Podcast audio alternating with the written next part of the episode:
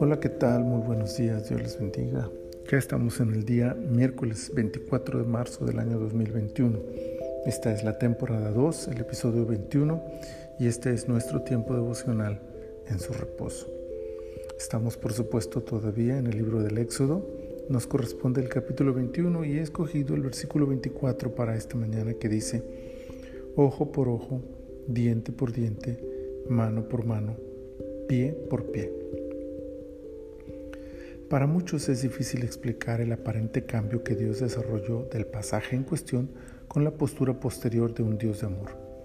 Sin embargo, al entender el contexto y propósitos divinos, es relativamente fácil ubicar las razones para este proceso. La justicia divina siempre ha estado equilibrada por el amor, pero era necesario que para que el amor de Dios pudiera entenderse, se comprendiera a plenitud la demanda de justicia. El Dios del Antiguo Testamento es tremendamente amoroso, pues todo lo que había hecho para liberar a la nación está motivado por su gran amor. En ese sentido, es un error creer que su amor se desarrolla aparte de la justicia. De ahí la importancia de hacer notar la exigencia de justicia y la justicia siempre demandará un pago por el mal hecho. Ojo por ojo y diente por diente es la enseñanza visible, práctica y, y dolorosamente necesaria para dejar muy en claro que Dios no dará por inocente al culpable. Era y es necesario hasta hoy tener esta verdad presente. La justicia de Dios no puede ser burlada. Si alguien ha cometido una falta, esta persona deberá pagar por su pecado.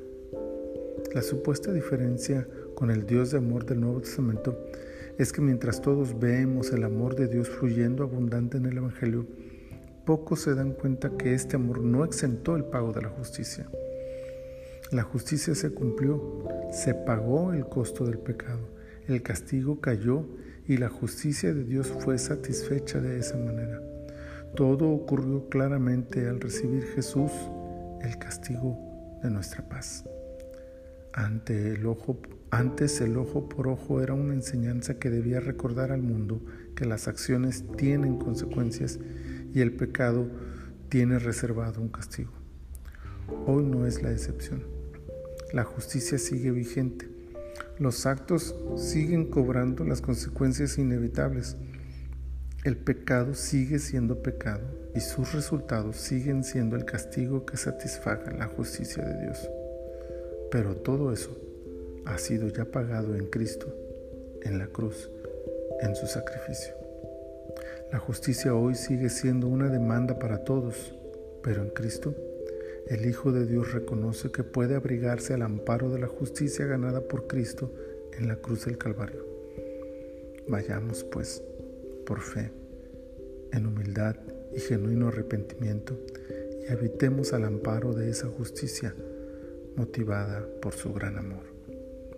Señor, muchas gracias porque tú nos has mostrado tu amor al tiempo que has encontrado un camino para el pago de la justicia que tú demandas de todos. Y encontraste esa forma a través del pago que hizo tu propio Hijo Jesús de tu justicia. Hoy nosotros podemos vivir una vida justificada, no por nuestras capacidades o por nuestros recursos, sino simplemente porque tu demanda de justicia ha sido pagada ya por tu Hijo Jesús y es otorgada a todos aquellos que por fe se vuelven a Él en sincero arrepentimiento. Ayúdanos entonces, Señor, a vivir de esa manera para honrarte y agradarte todos los días de nuestras vidas. Gracias. En el nombre de Jesús. Amén.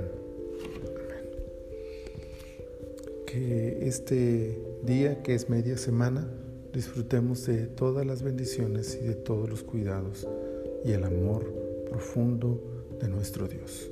Bendiciones.